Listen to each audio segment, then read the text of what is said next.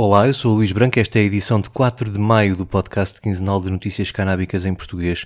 O 4 e 20 sai nos dias 4 e 20 de cada mês no esquerda.net e na tua aplicação de podcasts. Subscreve também os outros podcasts no esquerda.net, como o Alta Voz, com leituras longas de artigos, os Cantos da Casa, com o melhor da música portuguesa, ou Mais Esquerda, com registros de debates e conferências, e o Convocar a História, um podcast de Fernando Rosas com convidados diferentes todas as semanas. E agora vamos às notícias.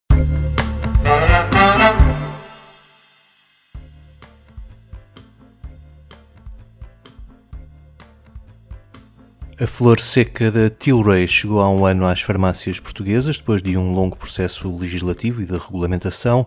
Apesar de ser a única preparação à base de cannabis com venda legal ao público, a procura ficou bem aquém das expectativas. O Jornal de Notícias diz que foram vendidas apenas 548 embalagens no primeiro ano.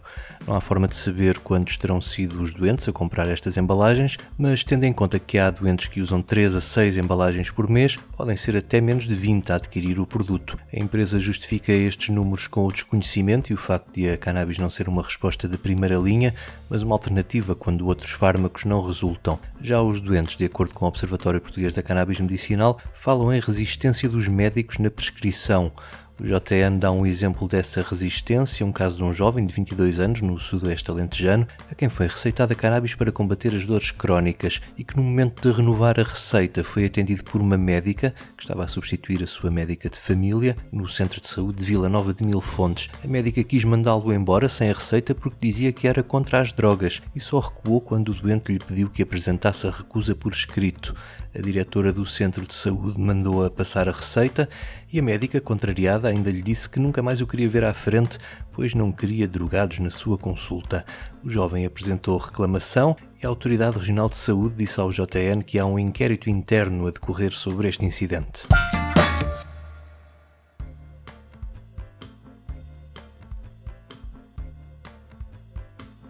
Enquanto em Portugal há médicos que se recusam a passar receitas lá fora, são cada vez mais os que receitam cannabis plantada no nosso país. Não é por isso surpresa que se sucedam os negócios milionários em torno desta indústria. Em abril houve mais um, a britânica Akanda comprou a Oligen por 28 milhões de dólares e ficou com os seus 65 hectares de plantação em Aljustrel, além dos 2 km quadrados das instalações cobertas em Sintra, que tem certificação europeia para a cannabis ser vendida no mercado medicinal. A empresa vendedora canadiana Flower está a desfazer-se dos seus ativos não essenciais, que incluem os negócios em Portugal, mas também em Espanha e no Uruguai, e não se pode queixar do negócio, já que vende agora por 28 milhões o que comprou há menos de 3 anos por 10 milhões.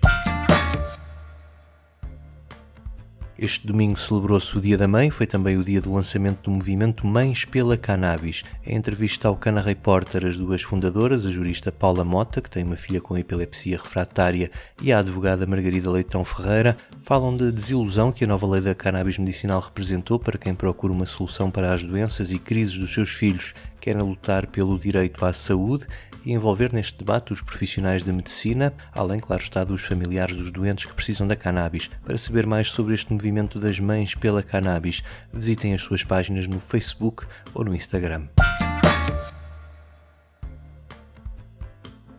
Aqui ao lado, em Espanha, a comunidade canábica está de luto após a morte de Fernanda de la Figuera, mais conhecida como a avó marihuana. Ela foi uma das militantes pró-legalização mais reconhecidas no país e a primeira espanhola a ver reconhecido o seu direito ao autocultivo em 1995. Além disso, fundou e liderou uma das primeiras associações canábicas do país, na Andaluzia, bem como a Federação das Associações Canábicas. Criou também um partido canábico e foi porta-voz da ENCOD, uma organização que junta associações europeias por uma política justa de drogas. Fernanda viveu em Madrid até ao final dos anos 70, quando se mudou para Málaga e ali ficou até falecer aos 78 anos. Assumia-se como uma feminista com um espírito rebelde e juntou outras mulheres que consumiam cannabis para fins terapêuticos na Associação Marias por Maria. Por causa desse cultivo comunitário, sentou-se por várias vezes no banco dos réus, a última das quais em 2019, quando foi condenada a nove meses de prisão, dando origem a uma campanha de solidariedade que demos conta aqui no 4 e 20 na altura. A última vontade da avó marihuana foi que misturassem as suas cinzas com terra e plantassem cannabis. Na Suíça, o projeto piloto de consumo legal de cannabis vai arrancar na cidade de Basileia no fim deste verão. Quase 400 habitantes que sejam maiores de idade e consumidores habituais de cannabis podem inscrever-se no projeto para comprarem cannabis na farmácia durante os próximos dois anos e meio. Em troca, serão regularmente sujeitos a exames médicos e inquéritos para um mega estudo que deverá alargar-se a outras grandes cidades suíças. Seis anos depois deste projeto ter sido apresentado, vai finalmente ver a luz do dia. O seu objetivo é permitir aos decisores políticos uma posição fundamentada sobre a legalização a partir dos dados recolhidos acerca dos efeitos na saúde física e mental e nos comportamentos de consumo. Nos Estados Unidos, o dia do arranque das vendas de cannabis em 12 dispensários no estado da Nova Jersey atraíram mais de 12 mil clientes. A Comissão Reguladora divulgou os números das vendas desse primeiro dia, que atingiram quase 2 milhões de dólares, números semelhantes aos do primeiro dia da venda legal ao público no estado do Novo México, embora este conte apenas com 2 milhões de habitantes face aos 9 milhões de Nova Jersey. No mercado medicinal em Nova Jersey, os consumidores quiseram prevenir-se da corrida às lojas na abertura do mercado recreativo e as vendas nos dias anteriores foram o dobro da média do mês anterior. Entretanto, a maior polémica do início da legalização veio da polícia, apesar de o Procurador-Geral entender que os agentes podem consumir cannabis legal quando estão fora de serviço. O Comando Policial de Ocean County declarou que continuará a seguir a lei federal que proíbe o consumo e pediu ao Governador Phil Murphy que dê ordens nesse sentido. Um estudo publicado na revista Health Economics concluiu que a legalização está ligada à redução da procura de certos medicamentos. Investigadores das universidades de Indiana e de Cornell analisaram os números das receitas comparticipadas pelo sistema Medicaid em 50 estados norte-americanos entre 2011 e 2019 e verificaram que nos estados onde a legalização foi posta em marcha se reduziram as receitas para medicamentos indicados para a dor, depressão, ansiedade, problemas de sono, psicoses e ataques epiléticos.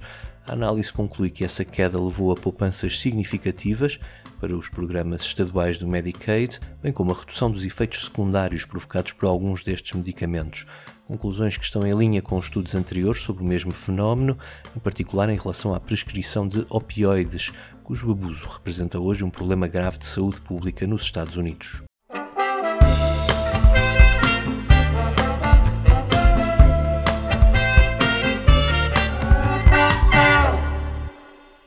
O 4 e 20 despede-se com um momento musical, estão de volta aos concertos e um deles traz ao Porto Tommy Guerrero na próxima segunda-feira. Fiquem com este Future Deserts, eu volto no dia 20. Até lá!